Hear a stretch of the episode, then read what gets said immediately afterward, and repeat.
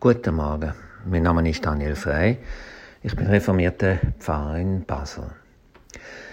Gestern Nacht habe ich geträumt, dass ich mit einem Auto rückwärts durch die Straße von einer Stadt gefahren bin, wo mir unbekannt war. Ich bin ganz schnell gefahren und ich habe probiert, während der rasenden Fahrt durch den Rückspiegel mein Auto zu lenken.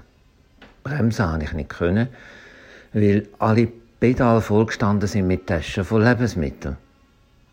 Ich hatte große Angst, aber ich bin nicht angestoßen. Sind Sie auch schon rückwärts gefahren im Traum? Oder gar im Leben? Hat Situationen gegeben, wo Sie ohne Kontrolle gefahren sind und wo Sie Ihr Lebensauto nicht mehr richtig steuern können? Wo es vielleicht auch nicht mehr möglich ist, zum Bremsen oder umzudrehen? Wir in der Schweiz, wir haben unser Auto gerne unter Kontrolle. Wir halten uns im Normalfall an Geschwindigkeitsbeschränkungen.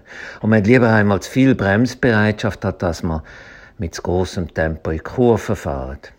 Besonders vorsichtige Schweizerinnen und Schweizer halten vor der Kurve sogar an und gehen zu Fuß schauen, was hinter der Kurve liegt. Ich habe das Gefühl, dass im Moment unsere ganze Welt rückwärts fährt, unkontrolliert und ohne Bremsbereitschaft.